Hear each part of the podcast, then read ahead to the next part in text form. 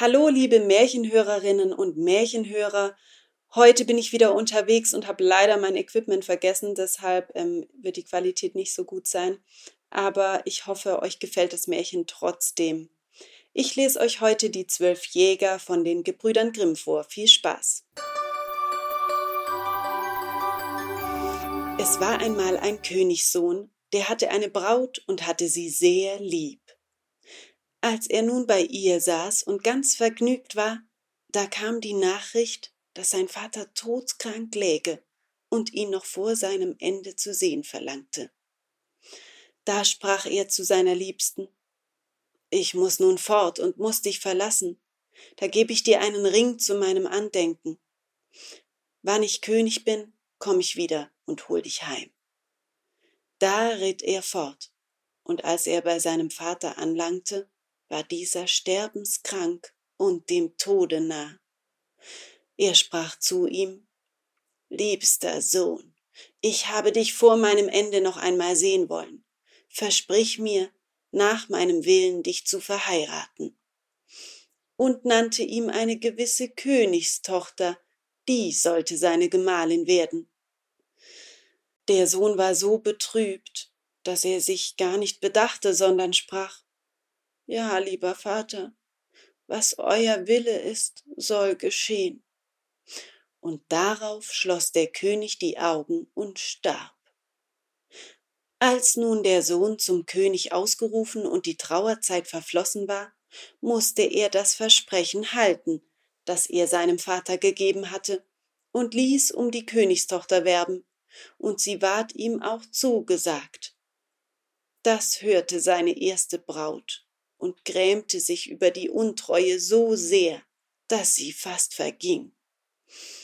Da sprach ihr Vater zu ihr Liebstes Kind, warum bist du so traurig? Was du dir wünschest, das sollst du haben. Sie bedachte sich einen Augenblick, dann sprach sie Lieber Vater, ich wünsche mir elf Mädchen, von Angesicht, Gestalt und Wuchs mir völlig gleich. Sprach der König ja, wenn's möglich ist, soll dein Wunsch erfüllt werden. Und ließ im ganzen Reich so lange suchen, bis elf Jungfrauen gefunden waren, seiner Tochter von Angesicht, Gestalt und Wuchs völlig gleich. Als sie zu der Königstochter kamen, ließ diese zwölf Jägerkleider machen, eins wie das andere, und die elf Jungfrauen mussten die Jägerkleider anziehen, und sie selber zog das zwölfte an. Darauf nahm sie Abschied von ihrem Vater und ritt mit ihnen fort und ritt an den Hof ihres ehemaligen Bräutigams, den sie so sehr liebte. Da fragte sie an, ob er Jäger brauchte und ob er sie nicht alle zusammen in seinen Dienst nehmen wollte. Der König sah sie an und erkannte sie nicht. Weil es aber so schöne Leute waren, sprach er, ja, er wollte sie gerne nehmen und da waren sie die zwölf Jäger des Königs. Der König aber hatte einen Löwen, das war ein wunderliches Tier, denn er wusste alles Verborgene und Heimliche.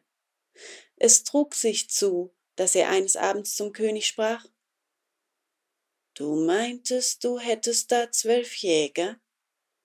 Ja, sagte der König, zwölf Jäger sind's, sprach der Löwe weiter. Du irrst dich. Das sind zwölf Mädchen. Antwortete der König, das ist nimmermehr wahr. Wie willst du mir das beweisen? Oh, lass nur Erbsen in dein Vorzimmer streuen, antwortete der Löwe, da wirst du's gleich sehen. Männer haben einen festen Tritt, wenn die über die Erbsen hingehen, regt sich keine. Aber Mädchen, die trippeln und trappeln und schlurfen und die Erbsen rollen.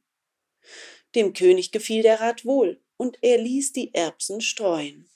Es war aber ein Diener des Königs, der war den Jägern gut, und wie er hörte, dass sie sollten auf die Probe gestellt werden, ging er hin und erzählte ihnen alles wieder und sprach Der Löwe will dem König weismachen, ihr werdet Mädchen.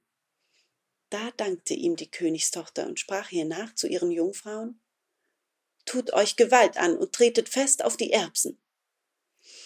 Als nun der König am anderen Morgen die zwölf Jäger zu sich rufen ließ und sie ins Vorzimmer kamen, wo die Erbsen lagen, So traten sie so fest darauf und hatten einen sicheren, starken Gang, dass auch nicht eine rollte oder sich bewegte.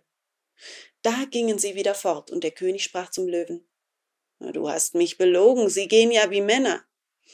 Antwortete der Löwe Sie haben's gewusst, dass sie sollten auf die Probe gestellt werden und haben sich Gewalt angetan. Lass nur einmal zwölf Spinnräder ins Vorzimmer bringen, so werden sie herzukommen und werden sich daran freuen, und das tut kein Mann. Dem König gefiel der Rat, und er ließ die Spinnräder ins Vorzimmer stellen. Der Diener aber, der es redlich mit den Jägern meinte, ging hin und entdeckte ihnen den Anschlag.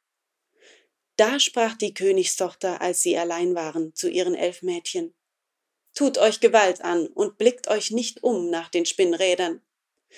Wie nun der König am andern Morgen seine zwölf Jäger rufen ließ, so kamen sie durch das Vorzimmer und sahen die Spinnräder gar nicht an.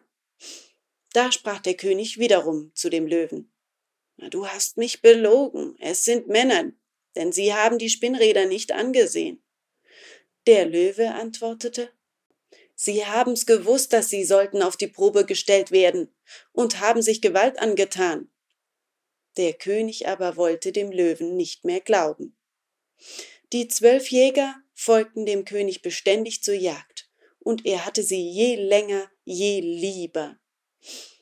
Nun geschah es, dass als sie einmal auf Jagd waren, Nachricht kam, die Braut des Königs wäre im Anzug. Wie die rechte Braut das hörte, tat's ihr so weh, dass es ihr fast das Herz abstieß und sie ohnmächtig auf die Erde fiel. Der König meinte, seinem lieben Jäger sei etwas begegnet, lief hinzu und wollte ihm helfen und zog ihm den Handschuh aus. Da erblickte er den Ring, den er seiner ersten Braut gegeben, und als er ihr in das Gesicht sah, erkannte er sie. Da war sein Herz so gerührt, dass er sie küsste, und als sie die Augen aufschlug, sprach er Du bist mein, und ich bin dein, und kein Mensch auf der Welt kann das ändern. Zu der anderen Braut aber schickte er einen Boten und ließ sie bitten, in ihr Reich zurückzukehren, denn er habe schon eine Gemahlin. Und wer einen alten Schlüssel wiedergefunden habe, brauche den neuen nicht.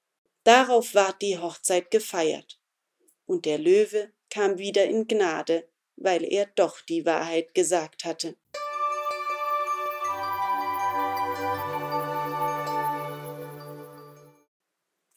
Vielen Dank fürs Zuhören. Die Märchen müssen natürlich immer im Kontext ihrer Zeit verstanden werden und ich wünsche euch eine schöne Woche bis in zwei Wochen.